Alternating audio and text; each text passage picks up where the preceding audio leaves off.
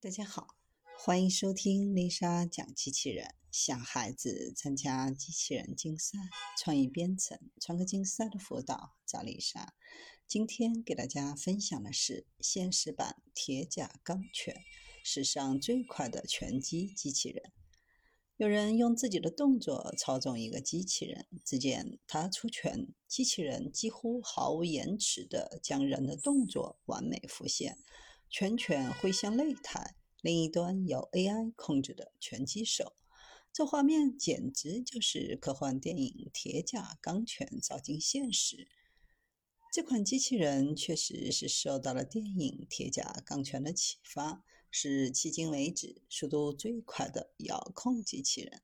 在高速操纵下，机器人的最低延迟只有十二毫秒，还不到眨一次眼时间的十五分之一。即使将模仿人类动作的视频放慢到零点一倍速，差别也并不明显。如果把操纵者换成 AI，出拳的速度就更快了。除了拳击比赛，其他的动作机器人也能模仿，比如比赛之后的击拳之意。而对于操作者来说，学习使用非常的容易。只需要穿戴好体感设备，然后正常做出动作。对于速度快这一点，操纵者的速度才是机器人速度的上限。此前的遥控机器人也是普遍在一百毫秒量级。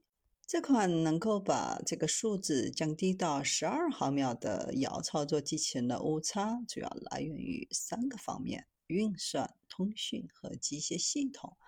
通信延迟小到可以忽略不计，机械系统上精确地设计了运动学和动力学模型，机械结构、重量分布也都经过专门的优化设计。由于机器人的体型比较庞大，一米九的身高，一米五的臂长，仅单臂就重达一百四十公斤。单纯靠机械结构还不足以把延时降到十二毫秒的水平。